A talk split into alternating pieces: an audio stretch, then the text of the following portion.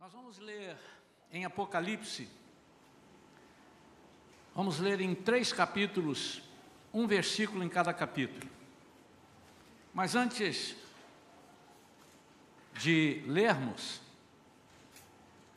eu queria que você começasse a pensar em coisas que você tem guardado, coisas suas, coisas suas.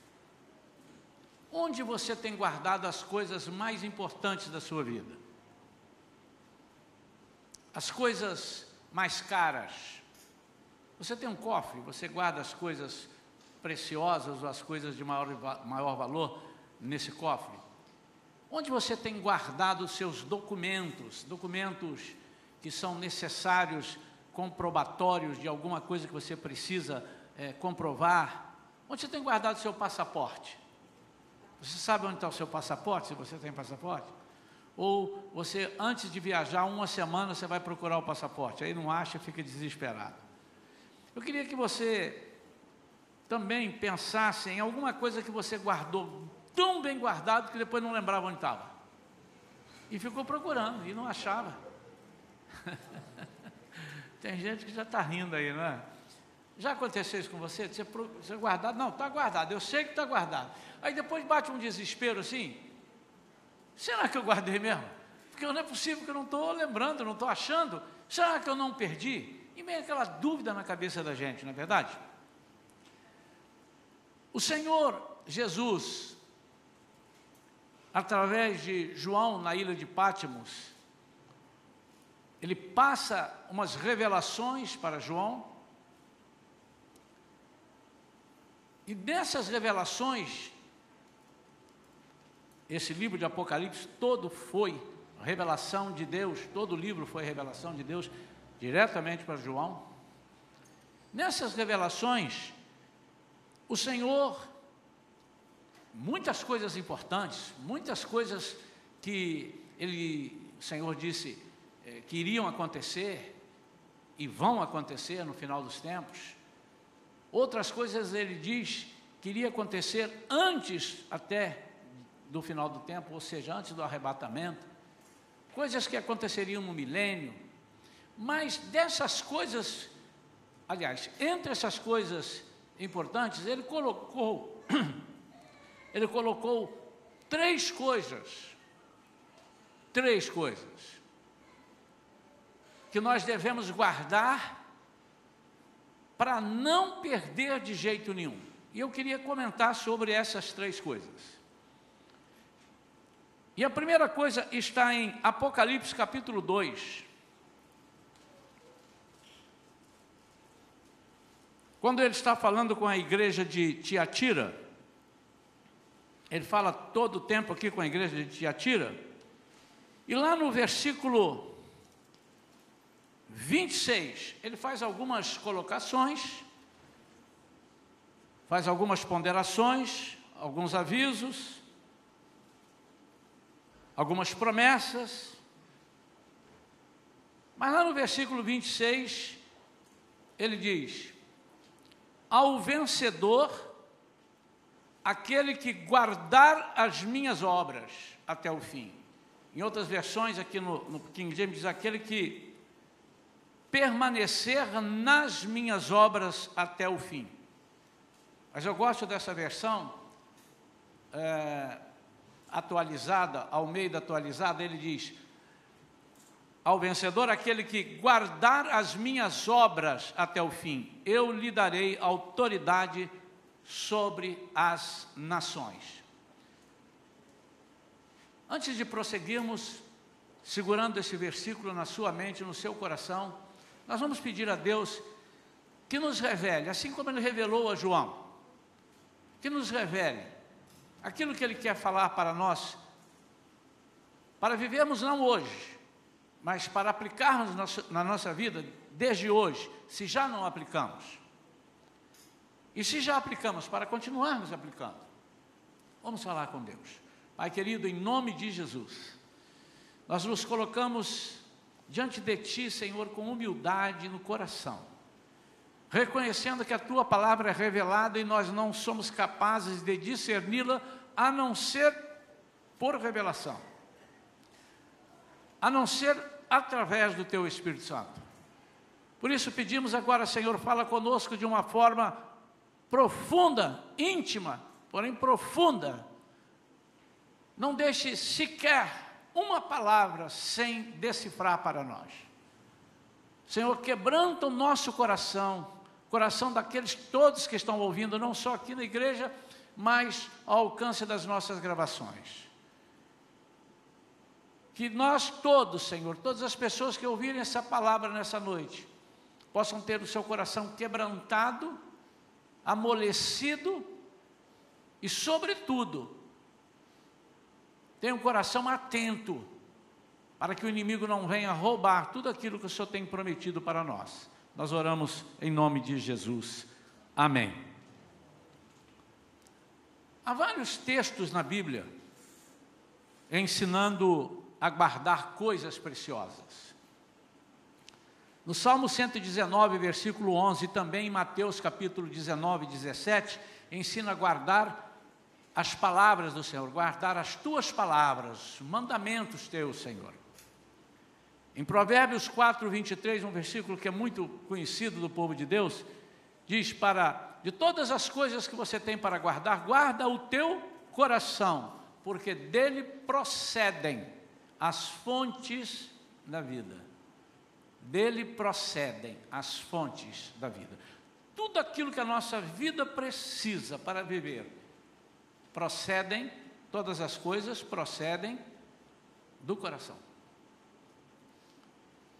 Em Apocalipse, então, esse livro que é chamado livro das obras finais, livro das revelações, nós temos essas três coisas e uma delas está aqui no capítulo 2 que eu acabei de ler, guardar as minhas obras. A primeira coisa que é, Jesus orienta João, está passando para nós hoje, é uma coisa dificílima de acontecer no século 21.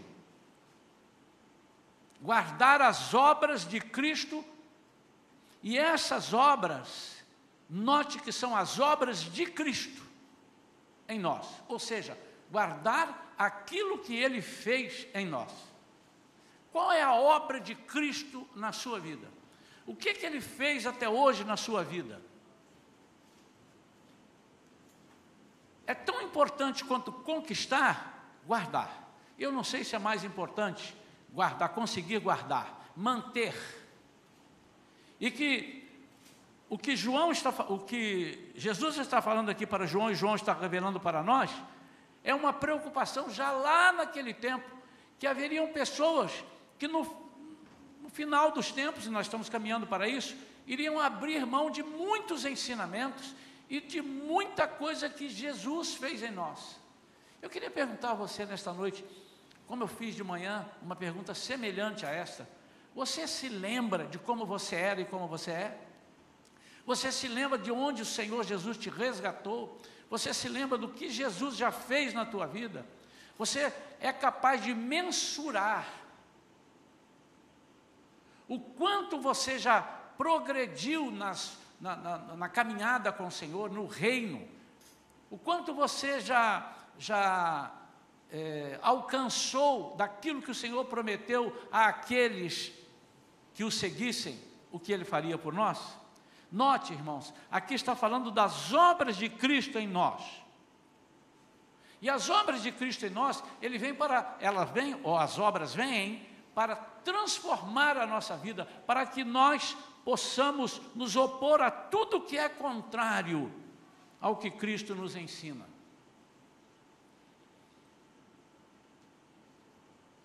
Os irmãos sabem que eu tenho uma, uma, uma forma de atuar como pastor, eu não, não gosto de ficar discutindo as coisas, é, principalmente depois que inventaram o, o, o, esse trem, né? Mineiro que fala esse trem. Esse trem da rede social é bom para muita coisa. Através das redes sociais nós estamos divulgando a nossa igreja, estamos divulgando as nossas pregações, mas quanta coisa terrível, quanta bobagem a gente vê ali. Hoje de manhã eu até comentava algumas coisas. Quanta briga de um com o outro, quanto tempo nós perdemos. E o que é que tem acontecido? Muita gente fraca tem ficado ao longo do caminho, depois do Senhor ter consertado a vida dele. Muita gente tem voltado atrás por influência nossa. Sim, do povo de Deus. Pessoas que estão gastando meia hora, 40 minutos num vídeo para falar mal de um outro crente, ou para falar mal de uma pessoa que caiu, ou apontar o erro daquela pessoa que caiu. Mas é possível que isso aconteça. Pedro diz assim: aquele que está em pé, cuide para que não caia. Porque é possível acontecer. E o que João está dizendo aqui é que nós devemos guardar as obras que Cristo fez em nós. O que é guardar? É manter, é fazer crescer. Guarde tudo o que Cristo tem feito em você e não despreze absolutamente nada. Guarde o que Ele tem te impulsionado e te orientado a fazer. Apóstolo Paulo disse, numa das suas cartas, dizendo assim: aquele que mentia, não minta mais. Aquele que roubava, não roube mais. Aquele que adulterava, não adultere mais. Ele está falando o quê? Com as pessoas que estavam sem ter ainda a, a, a, as obras de Cristo na sua vida. E que acabaram de receber a Cristo. Nós só temos uma condição para perder a nossa salvação. Há pessoas que dizem, não, a salvação Deus deu e você pode fazer o que você quiser que você não perde. Nós somos, nós entendemos de uma outra forma. Nós entendemos que Ele realmente deu a salvação para nunca mais perder. Mas se nós quisermos, nós vamos abrir mão disso e nós temos o direito de apostatar da fé. Nós temos o direito de desviar e não voltar mais. Lembra os irmãos que é, no milênio, isso é bíblico, irmãos. No milênio, eu, eu repito, não é que o Senhor se arrepende e tira a salvação da gente, Ele nunca vai fazer isso. Somos nós que entregamos, dizendo, Senhor, eu prefiro. No milênio, depois de passar mil anos com Jesus, Satanás preso. Então, Satanás preso significa as ações dele estão presas. Alguém um dia estava dizendo, como é que o Senhor vai prender Satanás? Sabe como é que ele vai prender, irmãos? Eu estive estudando, estive vendo, o Espírito Santo falou comigo, só tem um jeito de prender o Satanás. E o Senhor vai aprender pela sua palavra. Ele vai dizer quieto aí, manietado, amarrado e quieto. E ele vai ficar amarrado. Com a sua palavra, tudo se formou. Com a palavra de Deus, tudo se formou. Haja luz, haja terra, haja água, haja isso, haja, haja os firmamentos, tudo então ele vai dar uma palavra e Satanás vai ficar manietado, ele vai ficar mudo, surdo, ele vai ficar paralítico, ele não vai poder fazer durante mil anos. A Bíblia diz que ele vai ficar preso. Depois de mil anos, o Senhor vai soltar Satanás por uns dias, por uns tempos, nós não sabemos quanto. E vai dizer assim: você agora pode dar uma caminhada e perseguir aí, ver aí aqueles que dizem que são meus, ver se eles querem ficar comigo. E diz a Bíblia que ele vai arrebanhar para si muita gente daqueles que tiveram as obras de Cristo nele. Está na Bíblia. A segunda coisa que nós devemos guardar está no capítulo 3, ele falando à igreja de Filadélfia. E ele diz assim: Eis que venho sem demora, versículo 11 do capítulo 3. Guarda o que tens, para que ninguém tome a tua coroa. Segunda coisa que o Senhor está orientando aqui para nós guardarmos é a nossa coroa. E o que significa a nossa coroa? O que que, que, que vem a ver uma coroa? O que, que vem, ser, vem a ser uma coroa? Onde ela é colocada? Para começar, ela é colocada sobre a nossa cabeça. Dentre as coisas que ela quer demonstrar de honra, de dignidade, ela demonstra que há alguém sobre nós, acima de nós, que está nos honrando, e aquilo foi concedido por Ele, pelo Espírito Santo, por Deus. A coroa, se você olhar e procurar, eu tenho um, um, um site de consultas de é, significado de símbolos. O que significam alguns símbolos? Então você pode ir lá, a gente sabe o que significa uma coroa, mas coroa, entre outros símbolos, anote aqui, denota poder, denota autoridade, liderança, imortalidade. Olha que Jesus está dizendo assim: guarda o, a tua coroa para que ninguém tome a tua coroa. Para que ninguém tome. Então guarda tudo que tens para que ninguém tome a tua coroa. O que é que você tem? Você não tem nada, você tem aquilo que Cristo ofereceu para você. Então você vê que ele completa o versículo 26, né? É, é, é, guarda as minhas obras, ou seja, aquilo que eu fiz em você, você guarda para que o, o diabo não roube. E no versículo 11 do capítulo 3 ele diz: guarda tudo o que tens, conserva, guarda o que tens, para ninguém tome a tua coroa. Mas dentre os, os, os itens significativos da coroa, tem um que me chama muita atenção, que chama-se dignidade. Uma pessoa que tem uma coroa sobre a cabeça é uma pessoa digna, digna daquilo que eles estão. Então, eu recebi uma coroa porque eu fui campeão de ser digno daquele campeonato. Eu recebi uma coroa porque eu, eu, eu, eu fui primeiro lugar em assim, assim, é digno daquelas coisas ali. E o que o Senhor está dizendo é: há coisas em vocês que o inimigo quer tomar. Eu queria que você meditasse. Durante essa mensagem e depois dessa mensagem, o que que você possui? Porque ele está dizendo que guarda tudo o que tens. O que que você possui que está chamando a atenção do inimigo? Nós pensamos que o inimigo gosta só de coisa ruim. Ao contrário, ele só gosta de coisa boa. Ele só quer os melhores. Ele quer os nossos jovens. Ele quer as nossas crianças. Ele quer usar aquilo que Deus preparou para ser o orgulho dele, aquele que Deus preparou para ser o seu estandarte, aquilo que Deus preparou para, o seu, para ser o seu servo fiel. É nesses que o inimigo está de olho. Mas eu queria te per perguntar e que você é, pudesse colocar assim para fora e começasse no seu pensamento, o que é que ele pode querer te tomar? Ou se já não te tomou. Por exemplo, o poder de Deus que está sobre a sua vida, o inimigo já tomou? Mas como o inimigo pode tomar o poder de Deus? Não é o tomar o poder de Deus, o poder de Deus que está na sua vida. Como é que ele faz isso?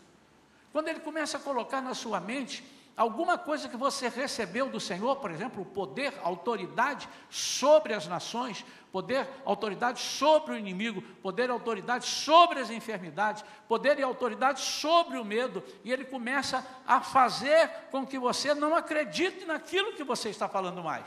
E daqui a pouco você já não ora com poder, não ora com autoridade, não tem autoridade para decretar algo para o mal. O inimigo está de olho. E quanto mais poder você usa, mais o inimigo está atento, tentando tirar de você esse poder. O que, é que eu faço, pastor? Então, é melhor esconder e não usar o poder, não. É melhor cada dia mais você se capacitar nesse item com o Senhor. A nossa salvação, eu acabei de dizer aqui, o Senhor não se arrepende da salvação, Ele morreu para isso, Ele deu, está dado. Mas há pessoas que abriram mão da sua salvação. Há coisas que nós só vamos saber lá no céu, né? Pessoas, fulano morreu, será que ele foi salvo? Ah, eu acho que foi, ó, pelo andar da carruagem foi. Mas há coisas que nós vamos saber, ou há pessoas que nós vamos, né? Só lá no céu. Mas, por exemplo, se há uma pessoa que eu tenho convicção para falar, e você pode discordar de mim e dizer assim, pastor, não sei não, hein? Você fique com a sua convicção, eu vou ficar com a minha. Eu tenho certeza que ele não foi salvo, foi Judas Iscariotes. Que além de trair Jesus, ele foi se enforcar. E a Bíblia é tácita, ninguém pode tirar a vida de ninguém, principalmente a sua. E eu sou, eu sou da corrente que acha que a pessoa que comete suicídio, ele perde a oportunidade de estar com Jesus. Mas não é só por isso. Porque Jesus disse que ele era o filho da perdição. Mas ele, ele aceitou, ele andava com Jesus, irmãos. Ele teve a oportunidade até o último minuto, irmãos. Dentre os doze que, os doze que Jesus enviou dois a dois, ele era um dos que estava com a dupla dele. E Jesus deu autoridade, deu poder mas o inimigo foi lá e conseguiu. De que forma? Talvez pelo dinheiro. Diz a Bíblia que ele gostava muito do dinheiro, ele ficava de então 30 moedas de prata, depois ele se arrependeu, aquelas moedas não, não valem nada, ele trocar a salvação dele, trocar aquilo que ele tinha recebido de Jesus. O que que, o que, que as pessoas têm, estão de olho em você? Mas há uma coisa que eu deixei aqui e que diz que a coroa representa, e eu também quero falar um pouquinho sobre ele. A coroa representa dignidade. Há crentes perdendo a sua dignidade. O que é perder a dignidade? Perder a dignidade é baixar a cabeça para o inimigo. Perder a sua dignidade é se misturar com aquelas coisas ou aquelas pessoas que não agradam a Deus e não são de Deus. Perder a sua dignidade é perder a confiança em Deus, é andar o tempo todo de cabeça baixa. Há um milagre que Jesus fez na Bíblia sobre a mulher encurvada. E diz a palavra de Deus que ela andava encurvada, ela estava no templo, e quando Jesus viu que ela está encurvada, ordenou que ela ficasse livre do demônio. Você pode ler lá. Ela foi curada, expulsou dela. Ela tinha então um espírito maligno que a entortou para andar o tempo todo e não poder olhar para frente. Isso simboliza é, aquela, aquelas pessoas que precisam estar o tempo todo olhando para o alto. E olhar para o alto no sentido não de olhar assim, mas olhar para as coisas do alto, e aí perdem a sua dignidade. São pessoas cabisbaixas, são pessoas que não oram mais, são pessoas que têm medo de falar que são crentes, são pessoas que têm vergonha de falar que são crentes em Jesus. Então, note que João está dizendo: a primeira coisa que você deve guardar, está aqui no versículo 26, são as minhas obras. É muito triste, irmãos, quando a gente caminha por aí e encontra uma pessoa que não vê há muito tempo. O rapaz, meu amigo. Um dia eu encontrei uma pessoa que foi meu contemporâneo na minha mocidade. Contemporâneo. E é uma pessoa ativa na igreja. E, e parecia ser salvo. Uh, parecia ser gostar de Jesus. Tudo indicava que era. E eu fiquei feliz, eu imaginei. E disse: E aí, como é que você está? Sim, rapaz. E ele, ele foi claro: Eu não sou mais aquele que você conheceu, eu caí no mundão. E eu disse: O que é, é cair no mundão? Eu sei mais ou menos o que é cair no mundão, mas ele, eu queria que ele dissesse: Ah, foram tantas coisas que não dá nem para te contar. Foi uma coisa desencadeando a outra, e é exatamente isso que acontece. Mas por outro lado, eu já encontrei pessoas e que tive o prazer de ouvir dele, rapaz, você lembra, nós trabalhamos juntos lá, a nossa, lembra, hoje eu sou pastor, uau, você é pastor? Sou, eu também sou pastor, aí um dá um abraço no outro, ele guardou as obras que Cristo fez nele, contei aqui já experiências de pessoas que eu conheci, que eram mulheres, que eram prostitutas e hoje são pastoras, Pessoas que eram mendigos e hoje são pastores, são missionários. Guardou as obras, que obras? A transformação. E agora ele guarda a sua dignidade. Dignidade como servo de Deus. Irmãos, o diabo é um dos maiores, se não o maior interessado, ele é o maior interessado em tirar a nossa coroa, roubar tudo aquilo que temos. O diabo rouba a nossa família. O diabo rouba uh, a nossa alegria. O diabo rouba a nossa felicidade. Não há outro que possa roubar. Só o diabo que você acha que Deus vai roubar a sua alegria, Deus vai roubar a sua felicidade. E aqui Cristo está falando com João e diz assim: a segunda coisa que você deve guardar é a sua coroa. Nós devemos guardar a nossa coroa. Guarda o que tens, para que ninguém tome a sua coroa. O que é que temos que desperta nos outros vontade de nos roubar alguma coisa? O que é que nós temos que desperta nas pessoas o olho grande, não de querer ser igual a nós, mas de querer que nós não sejamos mais aquilo que somos? Mas há uma terceira coisa, ele está lá no final já, lá no capítulo 22, no último capítulo, e ele vai fazer uma exortação aqui. No versículo 7, ele diz assim: Eis que venho em breve, eu venho sem demora. Bem-aventurado aquele que atende às palavras da profecia deste livro. Terceira coisa que nós devemos guardar é guardar as palavras do Apocalipse. Ah, eu quero explicar um pouquinho sobre isso. Esse livro é riquíssimo, irmãos. Eu não sei quantos já tiveram a oportunidade de ler o Apocalipse todo. Muitos não entendem, porque o Apocalipse você não pode ler o Apocalipse começando em Apocalipse. Para você entender o Apocalipse, você tem que ler Daniel, você tem que ler algumas, algumas palavras de Jeremias, tem algumas profecias lá atrás que vão fechar com o Apocalipse. Mas ok, se você pelo menos leu para ver o que está escrito aqui, ou para entender alguma coisa, ou tomar conhecimento aqui, ele é um livro riquíssimo. O nome já diz, ele, é, ele, ele, ele trata das revelações do dia final, do tempo final, dos tempos finais. E há muita coisa aqui interessantíssima para nós observarmos. Mas o que, é que nós estamos vendo hoje? Nós estamos vendo hoje que as pessoas não estão guardando as palavras do Apocalipse, mas estão guardando as promessas boas do Apocalipse. E é o que mais vemos.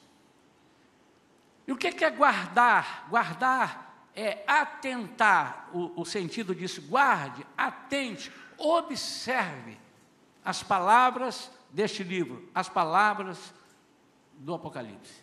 Ele está dizendo, se liga nelas. Se liga nelas.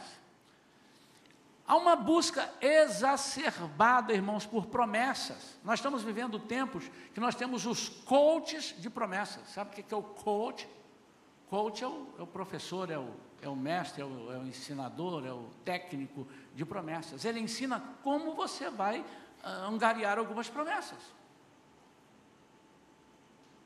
E eles estão se aproveitando das oportunidades que é, as pessoas que não guardaram as obras do Senhor na sua vida, eles estão se aproveitando para entrar nesse, nesse nicho aí e, e falar das promessas que estão aqui, das coisas boas que estão aqui, não somente aqui, mas nas coisas boas que a Bíblia diz.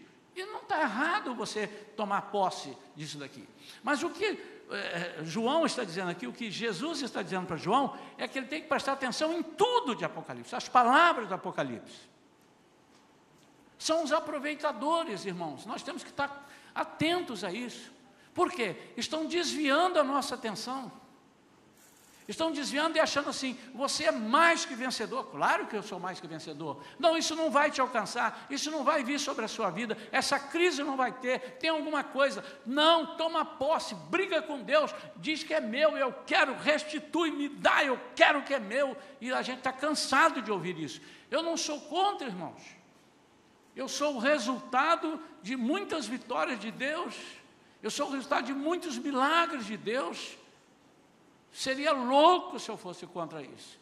Mas o que nós temos que eh, estar atento e o que Jesus está falando aqui para nós, que nós não podemos nos ligar nos pretensos mestres, nas pessoas que não estão é, deixando que nós olhemos todas as coisas que estão no Apocalipse. Em Timóteo capítulo 4, versículo 3, tem duas versões aqui, mas é, na King James diz assim: Porquanto chegará o tempo em que não suportarão o santo ensino. Ao contrário, sentindo coceira nos ouvidos, reunirão mestres para si mesmos, de acordo com as suas próprias vontades. João Ferreira de Almeida eh, diz, atualizada, porque virá tempo em que não suportarão a sã doutrina, mas tendo grande desejo de ouvir coisas agradáveis, ajuntarão para si mestres segundo seus próprios desejos. Esse é o texto. E qual é o contexto? O contexto está a partir do versículo anterior, versículo 2, e diz assim: prega a palavra, insiste a tempo e fora de tempo. Paulo falando com Timóteo, seu filho na fé. Aconselha, repreende, encoraja com toda paciência e sã doutrina. Aí ele repete: por quanto chegará o tempo. E o versículo 4: tais pessoas se recusarão a dar ouvidos à verdade, voltando-se para os mitos. O que, que o inimigo quer? É que nós só prestemos atenção nas coisas boas do Apocalipse. E o que Jesus está dizendo aqui é que você precisa prestar atenção em todas as coisas do Apocalipse. E o Apocalipse tem promessas? Tem promessas, mas tem inferno. O Apocalipse tem céu, tem céu. Tem salvação? Tem salvação. Mas fala de morte para aqueles que, que não seguirem a Cristo, aqueles que abrirem mão de Jesus, fala de, de terríveis dias para aqueles que não seguirem a, as palavras de Jesus, fala de separação, fala de trevas, fala de dores. O que Jesus está aqui não é fazendo uma ameaça, é dizendo assim: estão tirando o seu olhar daquelas coisas que podem sobrevir em, em vocês, na vida de vocês, se vocês não atentarem. Guarda as palavras de Apocalipse. Antes, lá no Salmo 119, 11, ele diz: guarda as tuas palavras, os mandamentos. Mas aqui ele está dizendo: presta atenção nas coisas ruins que eu estou falando no Apocalipse. Quantos estão entendendo, irmãos? Nós estamos vivendo o tempo que as pessoas estão brincando de não prestar atenção nas coisas ruins que vão acontecer. E vão acontecer. Se nós já estamos achando que essa pandemia de um ano e meio é uma catástrofe, se nós lermos aqui com cuidado aquilo que vai acontecer e que vai atingir as pessoas que não mantiverem as obras de Cristo neles, nós vamos ver que isso daqui é lucro o que estamos vivendo hoje. Quando as taças começarem a ser derramadas sobre a terra, quando o mal começar a atingir as pessoas que estão aqui, as pessoas vão sofrer. O que Jesus está dizendo é o seguinte: atenta para isso.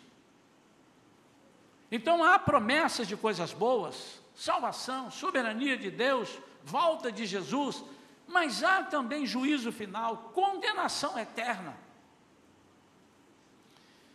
Eu tenho para mim que muita gente ainda não sabe que quando ele morrer não acabou nada. Ah, não, fulano morreu, né? É, ele descansou. Bom, pode ter descansado da dor que estava sofrendo, mas ele vai ressuscitar um dia. O Senhor vai chamá-lo de volta e vai dar a ele um novo corpo.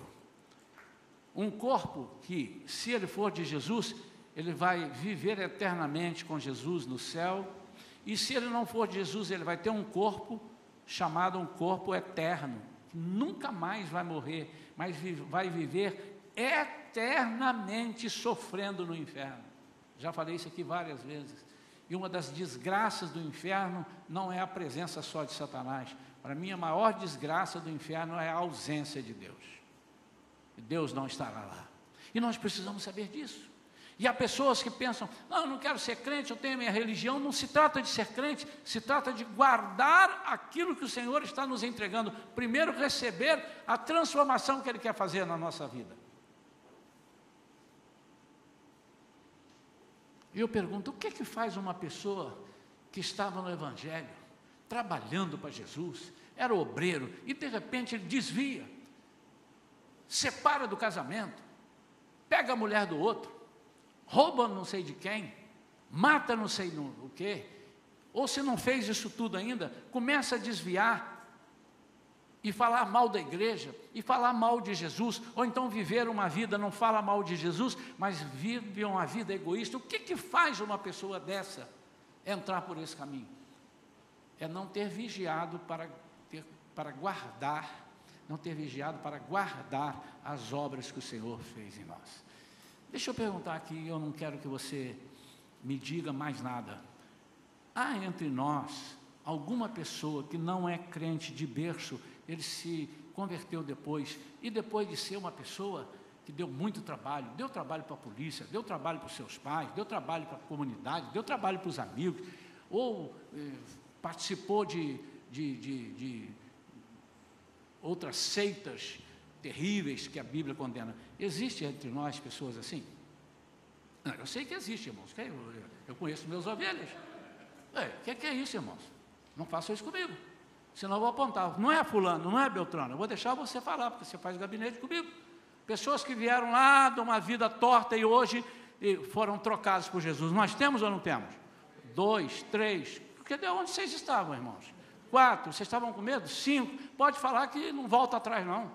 O falar não volta atrás. E a minha pergunta é essa: você está satisfeito com a vida que tem hoje ou você quer voltar atrás? Tem alguém que quer voltar atrás? Não. Esse amém, ele veio retardado, ele veio, você está satisfeito com a vida que você tem hoje. Eu entendi dessa forma. Né? Amém ou não? Então, irmãos, o, o, o que as palavras do Senhor para nós hoje, nesta noite, é, são palavras que nós, está sob nossa responsabilidade chegarmos ao céu com Ele. Não depende, porque no momento que você aceitou Jesus como Senhor e Salvador, Ele disse: Da minha parte eu não volto atrás. Quantos entendem isso, irmãos? Da minha parte eu não disse: você, você tinha cabelo, agora não tem mais, você era mais bonitinho. Agora não quero, não, quero um careca desse lá no céu, de jeito nenhum. E você era novinho, hein? mas agora você está todo caquético, está mancando, eu não quero você não. Eu vou trocar por uma outra pessoa mais nova. Não, isso não vai acontecer nunca. Amém ou não? Você pode dar um glória a Deus, principalmente os carecas e os, e os que estão mais velhos? Isso não vai acontecer. Mas nós podemos abdicar. Eu queria que os irmãos entendessem isso. Nós podemos abdicar de viver uma vida abundante com Deus. Só nós podemos dizer isso. E como é que isso acontece, pastor? acontece quando nós paramos de nos relacionar com Cristo. E nós relacionamos com Cristo através de muitas formas. Primeira forma de se relacionar com Cristo é ler e entender a Sua palavra. Se você não conhece aquilo que Ele escreveu sobre você, você não vai conhecer sobre Ele. Essa é a primeira coisa. Mas não fique só nisso, senão você vai virar um legalista. Você vai ficar um teórico.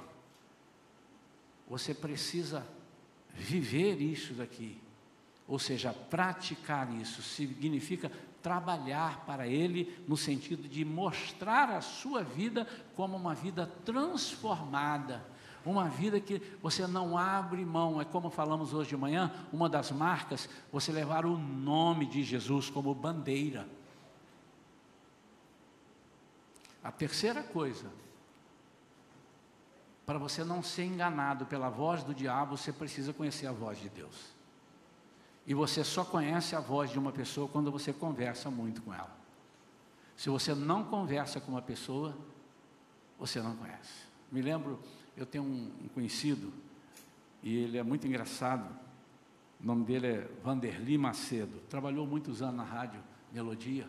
E ele imita todo mundo com uma perfeição, mas com uma perfeição mas, mas imita perfeito. E um dia ele ligou para minha casa e falou que era eu, conversando com a minha esposa. Só que ele se esqueceu que a minha esposa me conhece não só pelo tom da minha voz, mas pela forma que eu expresso as minhas palavras. Aí ele disse assim: Não, não, não é o Isaías, não, que Isaías não coloca esse tipo de frase, ele não fala esse tipo de coisa. Ele soltou uma gargalhada de lá. Poxa, a senhora não é fácil, hein, dona Vera? para nós conhecermos e não sermos enganados por promessas do diabo, por palavras do diabo, por colocações. Deus está me mandando, será que está te mandando? Ou o inimigo que está falando alguma coisa no seu ouvido? Para você não ter essa dúvida, você precisa conhecer o tom da voz e a forma com que Cristo fala conosco. Porque muita coisa da vida de Cristo, da vida de Deus, da vida dos seus profetas e que é preparado para a nossa vida, como hoje disse de manhã, não está escrito aqui, mas está intrínseco, está inserido, está dentro do contexto de uma vida santa que é de Deus, de uma vida santa que é de Jesus. Não precisa estar escrito para é, você dizer assim, não, isso não está escrito em lugar nenhum, mas eu tenho certeza que Jesus não faria isso. Por que, que você tem certeza, se não está escrito? Porque eu sei em quem tenho crido, e estou certo que Ele é poderoso, como Paulo disse. Eu estou certo que Ele é poderoso. Eu sei em quem tenho crido, eu conheço a voz, eu sei quem está falando comigo. Então guardemos as obras de Cristo, que é a nossa transformação do velho homem para o novo homem. Mas não é só do velho homem o, o estragado, não é o, o, homem que era ladrão, não é da mulher que era é, prostituta, não é daquele que era criminoso, não é só isso, mas do velho homem que era homem carne pura, que confiava somente nas suas, nas suas capacidades, na sua inteligência, para agora ser um homem totalmente dependente de Deus e obediente a Deus. Essa obra que Deus fez em você, ela precisa continuar. A segunda, guarde a nossa coroa. A nossa coroa representa aquilo que nós conquistamos até aqui. O que você tem que conquistar? Você vai jogar fora tudo que você conquistou? Eu estava conversando com um amigo, é, há um, um ano e pouco atrás, eu corto o cabelo com ele. E ele disse assim, pastor, existem umas coisas terríveis, né? Eu estou aqui trabalhando, ele é uma pessoa dedicada, ele, por tudo que eu conheço dele, é uma pessoa que procura estar tá sempre ali na presença de Deus. E ele disse assim: Está vendo aquela, aquele salão do lado de lá do nosso? Sim, tem uma pessoa ali e que essa pessoa, ela já se insinuou para mim algumas vezes. E eu percebi qual era o pé dela. Falei. E às vezes eu estava aqui fora no meu almoço, ela chegava enxugando umas conversas esquisitas. E aí, quando foi um dia, eu disse assim para ela, ele me contando, eu disse assim para ela: Vem cá, eu estou percebendo que você quer ficar comigo, não quer? Ela, como é que você descobriu, Mais fácil do que isso, né? Então, então, Aí ele disse assim: Você sabe por que, eu não fico com você? Porque eu sou casado. Eu sei que você é casado, mas cavalo amarrado também pasta, ela disse para ele. Aí ele disse assim: Não, mas eu vou continuar. Se eu ficar com você, eu vou machucar a minha esposa.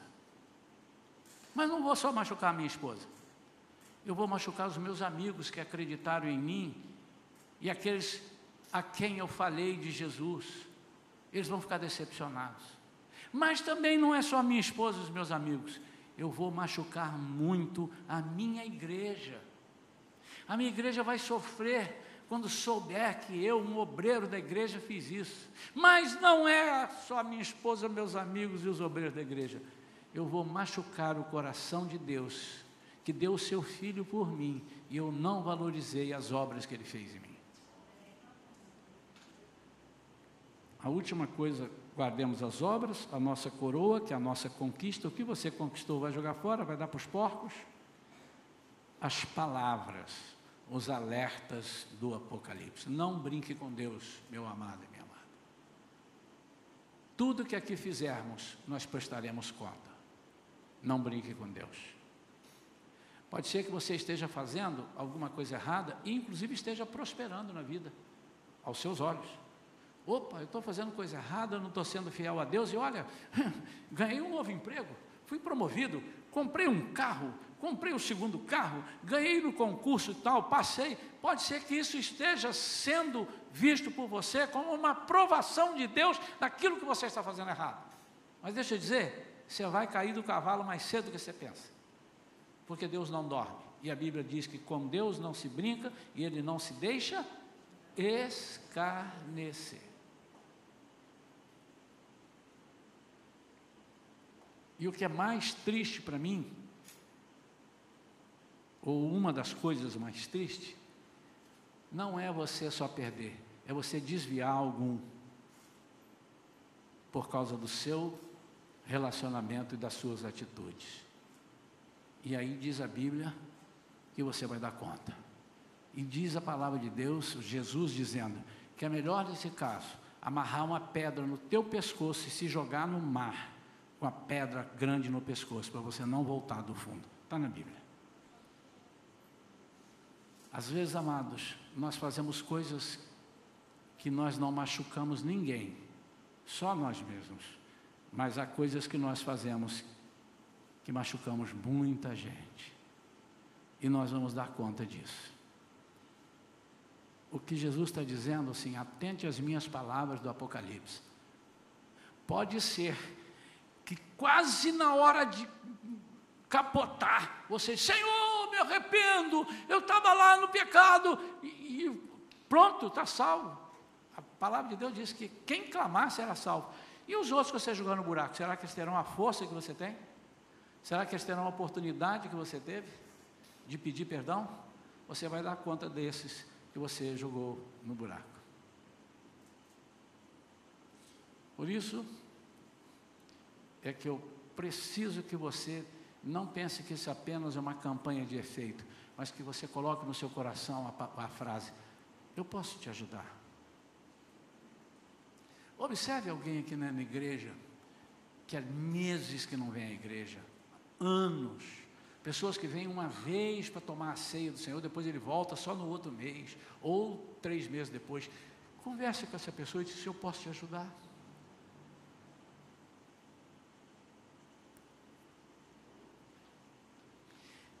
Você crê que o olhar de Jesus é um olhar penetrante? E você crê que quando ele fez as obras restauradoras na sua vida, ele colocou no seu olhar um olhar penetrante? Você já experimentou olhar dentro dos olhos de uma pessoa, segurar na mão e dizer assim: Posso orar por você? Fala pausado.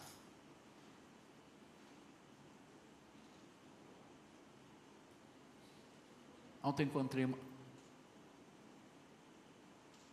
Ontem, sexta-feira, eu encontrei uma pessoa que eu já não via uns dias e olhei e me deu vontade de perguntar. Eu segurei na mão dessa pessoa e disse assim: Está tudo bem com você? Tá, tudo bem. E abaixou os olhos. Olha para mim, dentro dos meus olhos, e me disse: Está tudo bem. Aí a pessoa disse assim: Poxa, o seu olhar corta a gente. Eu falei: Opa, foi o Espírito Santo. Ele disse: Então não está tudo bem. Ela disse assim: Eu não posso falar porque eu vou chorar. E eu perguntei: Eu posso ao menos te ajudar? Posso orar por você? Irmãos, há pessoas que não têm a mesma força que nós. Nós passamos por algumas tribulações e nos levantamos, mas há pessoas que não conseguem se levantar. Por isso que Jesus está dizendo aqui para João e João está dizendo para nós em Apocalipse: guarda as palavras do Apocalipse. Quero orar pela sua vida, vamos ficar de pé. Vamos terminar, vamos concluir.